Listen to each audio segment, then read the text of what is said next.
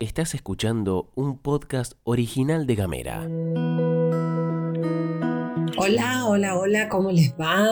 Yo ya extrañándolos, les cuento que estuve complicada para hacer la poesía como el pan la última semana, así que hoy eh, me decidí por volver con una poeta que es cordobesa, que tiene una poesía obviamente atravesada por el dolor, por el despojo, que fue mm, haber sido militante en la última dictadura militar y haber perdido a uno de sus hijos como víctima del secuestro por las Fuerzas Armadas. Ella es Glaus Baldumin. Klaus fue cordobesa, nació en 1928 y contaba que el sol fue su primera inspiración cuando tenía nueve años le escribió un poema y lo leyó en la mesa de la casa donde vivía junto a sus padres, sus abuelos y sus tíos. Todos ellos eran inmigrantes,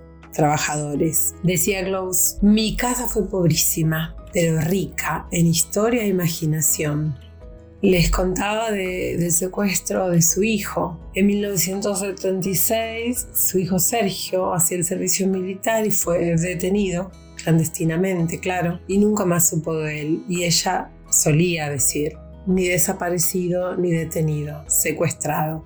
Bueno, mucho de su poesía está atravesada por el despojo, por el dolor, pero no abandona en ningún momento una carga fuerte de lirismo y un uso de un vocabulario exquisito y unas metáforas bien potentes. En una entrevista ella contó que recién a fines del 79 logró volver a escribir y en ese momento hizo 20 poemas en homenajes a los secuestrados y el libro se terminó ahí. Pero en ese entonces no se publicó. Con el tiempo esos 20 poemas formaron parte de lo que es hoy el libro de los poetas. Cuando regresa la democracia, Klaus Baldovín, cordobesa, publicó varios libros en pequeñas editoriales independientes de Córdoba. En 1987 publica poemas, luego el libro de los poetas en 1991, libro del amor en 1991 también, con los gatos El silencio en 1994, entre varios otros libros. Y luego de, su muerte, en 1996, se publican Poemas Crueles, Yo, Ciclau de 1999, El rostro en la mano y en el 2011 se publica la poesía reunida, poesía inédita reunida.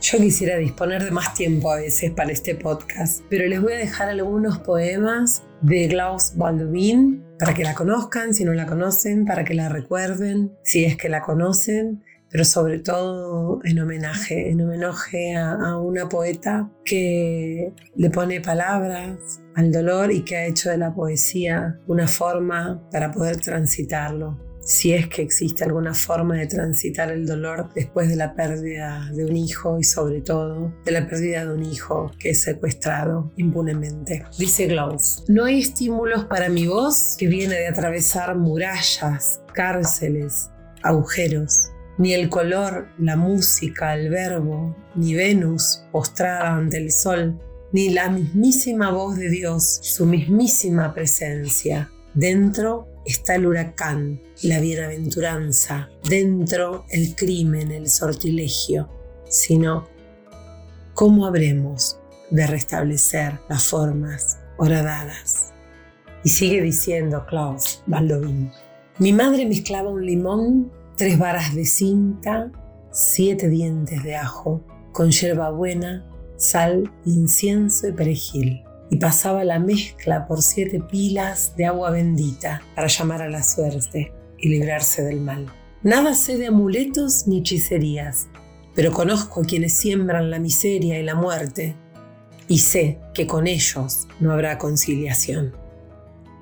Amor, no te escondas, amor, entre las hiedras, tras los muros, en torreones. No huyas en el barco de Rimbaud, te arrastrarían las olas.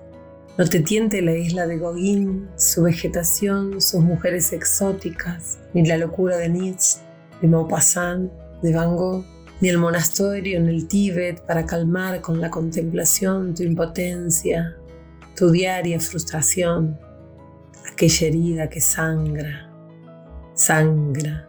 Te necesitamos aquí, erguido como un roble, entre el desconcierto, la traición, el asombro y la ternura que se pierden. Hazte presente, no como un dios, el sol, el paraíso, simplemente como un astro que estalle, caiga sobre nosotros, nos alumbre. Amor, sé una nueva constelación, otra galaxia, otro universo, tú, el más terrenal de los sentimientos del hombre, resucítanos con tu fuego. Klaus Baldwin en su libro Promesa postergada. Sé que hay algunas palabras, no poemas, palabras que he pronunciado mal, pero la verdad no era eso lo que quería que escuchen, las palabras sueltas. Bueno, les dejo un abrazo grande y los espero el próximo miércoles con más poesía como el pan.